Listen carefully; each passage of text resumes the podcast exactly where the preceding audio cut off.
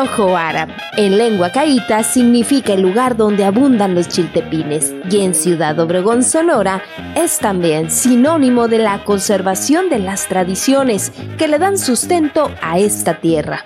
En este espacio localizado en el pueblo de Cocorit se puede apreciar la cocina tradicional de la tribu yaqui, la representación de algunas de sus tradiciones y además disfrutar de una rica tarde de domingo escuchando música interpretada por distintas agrupaciones locales.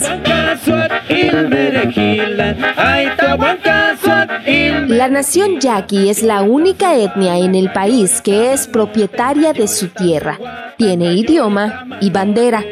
Precisamente mientras esta ondea, podemos escuchar una melodía que seguramente usted ha oído interpretada por algunos grupos norteños, como los Cadetes de Linares o Carlos y José. Se llama en castellano Flor de Capomo.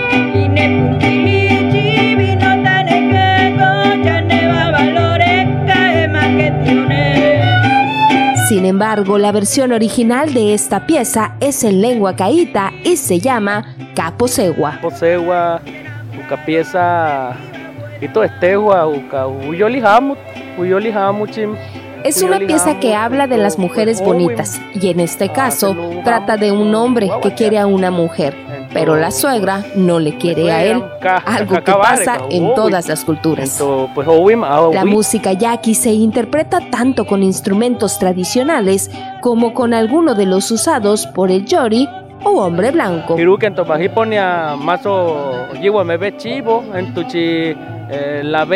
Algunos de los instrumentos tocados por la tribu yaqui son los jiruquias, el tambor de agua, en la danza del Pascola también se usan el arpa y el violín, así como el tambor y el guitarrón que se usan en la música popular.